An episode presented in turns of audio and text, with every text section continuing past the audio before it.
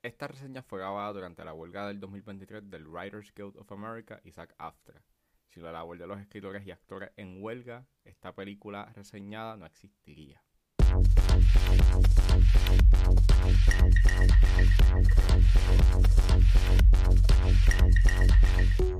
Damas y caballeros, bienvenidos a 10 a 15, un podcast donde se habla de películas y series en un lapso de 10 a 15 minutos. Yo soy Ángel y en este episodio doble tanda voy a estar hablando de Big George Foreman y de Killer Book Club o El Club de los Lectores Criminales. Ambas películas están disponibles en Netflix, así que set back, relax, que 10 a 15 acaba de comenzar.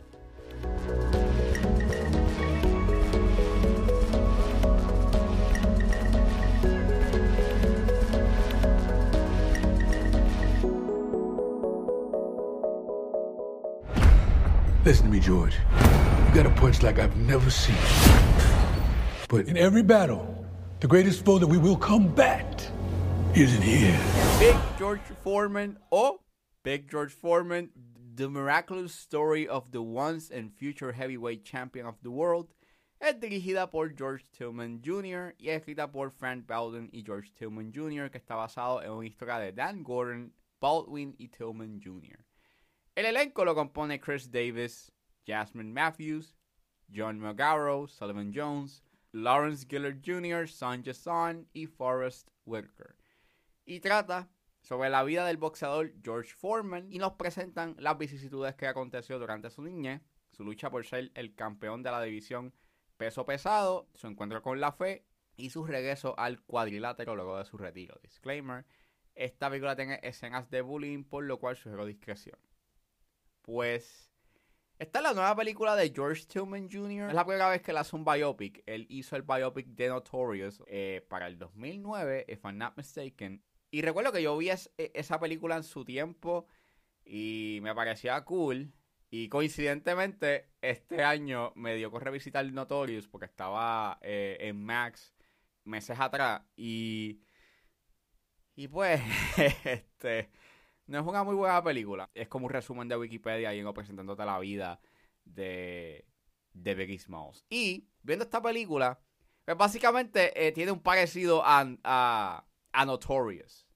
Es una película que es bien del promedio y es eso, es el resumen de la vida de George Foreman en dos horas. Dos horas y nueve.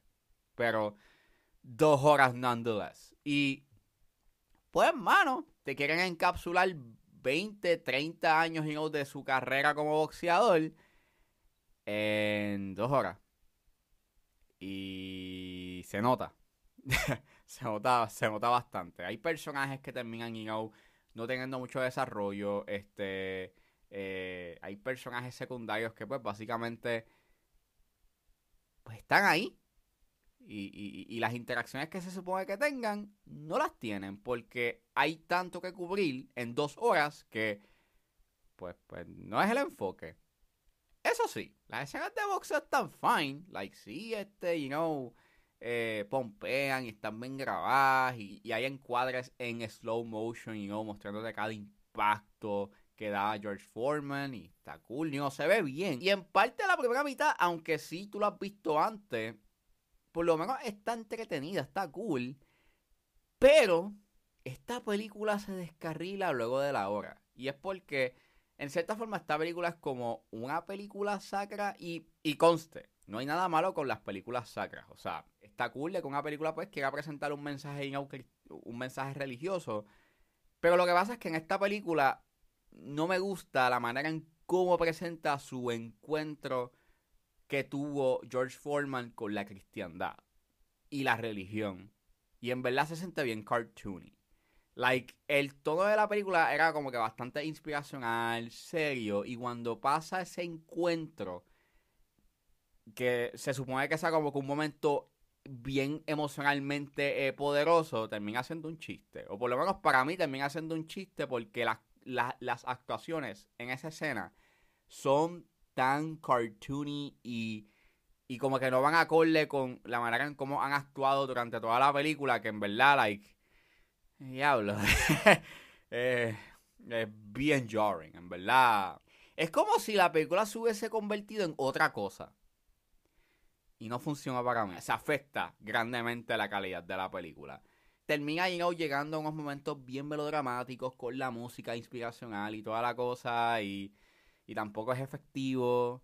Y trata de querer pues ser una película sacra como también un biopic, al igual que quiere ser como que un comeback story, con eso del comeback que dio eh, George Foreman. Pero, pues no funciona, mano, porque fácilmente esta película pudo haber sido, o sea, se pudo haber enfocado en el comeback que él dio, porque en verdad es algo sumamente sorprendente, el comeback que él dio como boxeador. Pero no. Y entonces te lo presentan nuevamente como un PowerPoint. Estás viendo los momentos más importantes del comeback de él. Y es como que, ok, cool.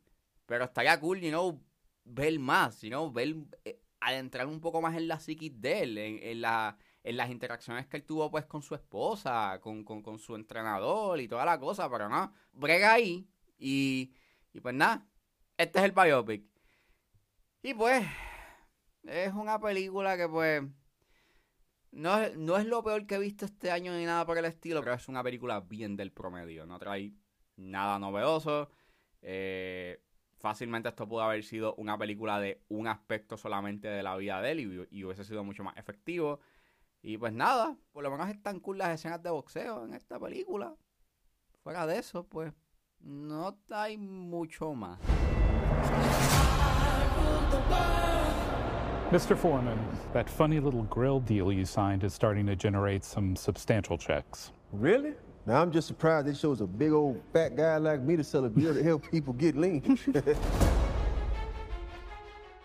y saliendo de Big George Foreman, ahora pasamos a Killer Book Club o El Club de los Lectores Criminales, que está disponible en Netflix. Monstruos, diablos, fantasmas brujas, el terror, para mí es un género menor. ¡Para!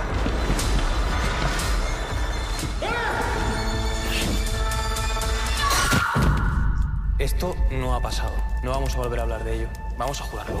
Lo juro. Lo juro. Lo juro. Lo juro. Killer Book Club o El Club de los Lectores Criminales es una película dirigida por Carlos Alonso Ojea, y es escrita por Carlos García Miranda. El elenco lo compone Becky Velilla, Álvaro Mel, Priscila Delgado, Iván, Pellicel, Hamza Saidi, María Cerezuela, Anne Roth, Carlos Alcaide y Daniel Grau. Y trata sobre ocho ávidos lectores de horror que luchan por su vida cuando un payaso asesino que conoce el secreto que el grupo esconde empieza a eliminarlo uno por uno. Disclaimer, esta película tiene eh, una escena de acoso y un intento de violación, por lo cual suelo discreción. Eh, yo me topé con esta película porque estaba en el top 10 de Netflix. Estaba creo que en la posición número 7. Y yo dije, pues contra, déjame verla. Es una película de este año, o por lo menos marcaba en la plataforma de que esta película salió este año. Y pues nada, la vi. Y está malísima. Es aburrida, mano. Esta película trata de ser meta, eh, tiene como que este estilo bien Scream, pero me sorprende tanto de que esta película cae en los mismos issues que está señalando la película. Like, es predecible, es bien superficial, no es nada novedoso, o sea, no trae nada, no trae nada o un concepto you know, eh, interesante a la mesa. Eh, son personajes, o por lo menos los personajes principales, pues son bien estereotípicos y carecen de profundidad, al igual que no son nada, o sea, no te caen bien, no son personajes que caigan bien y toman las decisiones más estúpidas. Like, narrativamente, o sea, tras que estos personajes toman las decisiones estúpidas ever, el guion de esta película toma las decisiones más estúpidas que, que, que en verdad es bien annoying. En verdad molesta, porque es como que, pero ¿por qué? ¿Por qué? Like, ¿por qué estos personajes son tan, o sea, cómo es que tú estás viendo que algo está pasando, you know, en un live stream y tú estás, like, like, caminando un poquito rapidito, no estás corriendo, you know, like, full, no, está, ok, déjame, o sea, ah, es, es estúpido, man, verdad, es estúpido. El final, pues, se tiran unos giros ahí bien random por cuestiones de tener unos giros y decir, wow, qué cool. Pero en verdad, like, eh, no te importa. Y al final yo estaba como que, no, me, no importan estos giros. Y nada, y la fotografía me molesta mucho de que depende de esta iluminación basada en colores. Que, pues, con estos colores neón y es bien sobreutilizado y es como que no trae. Nuevamente, no, no, no. Visualmente tú lo has visto en otras películas mejor hechos que en esta. Esta, pues, usa colores, you know, eh colores neón o, o, o tiene colores vibrantes you know, en su iluminación, for the sake of pues, ser stylish, you know, tener estilo. Pero más allá de eso, eh. De hecho, el diseño de producción me molestó bastante porque en puntos parecía un set, especialmente en una escena donde se supone que está en una morgue o un personaje está en una morgue y no parece una morgue. Distrae bastante el hecho en que esta película es una película española, pero los textos que reciben yo en sus teléfonos, los artículos que leen yo de un periódico, hasta los titulares yo que ven en noticias, todo está en inglés. Even though la película está en español y es hecha en España. Es una decisión bien extraña y, y yo sé que está por el mero hecho de hacerla más accesible para el público norteamericano. Y en verdad, no, no se siente bien artificial. Y eso es básicamente Killer Book Club. En verdad yo me la recomiendo. Es una película que pues es ruido. Sí hay escenas de gore en esta película, pero ni eso, mano, ni eso. Esta película no vale la pena, you know, este, no vale la pena, you know, verse por eso. Creo que hay otras películas que hacen un mejor trabajo. Mejor vean Scream, you know, vean Scream. Para eso, vean Scream. En vez de Killer Book Club. Yo sé que lo habéis hecho todos por mi culpa.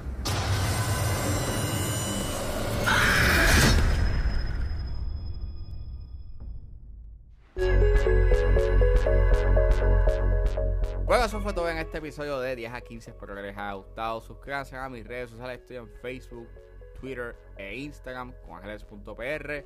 Recuerden suscribirse a mi Patreon con un solo dólar. Pueden suscribirse a la plataforma y escuchar antes de ser los episodios de 10 a 15 y a 4x3.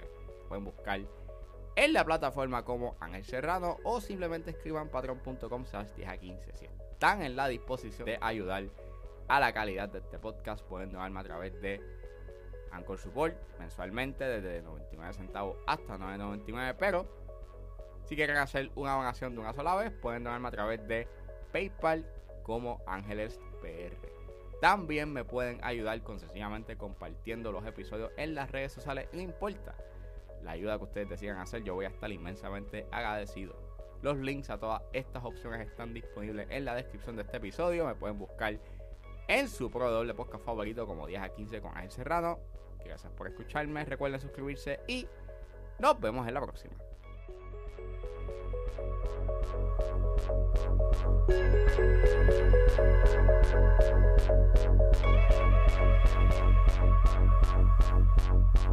you.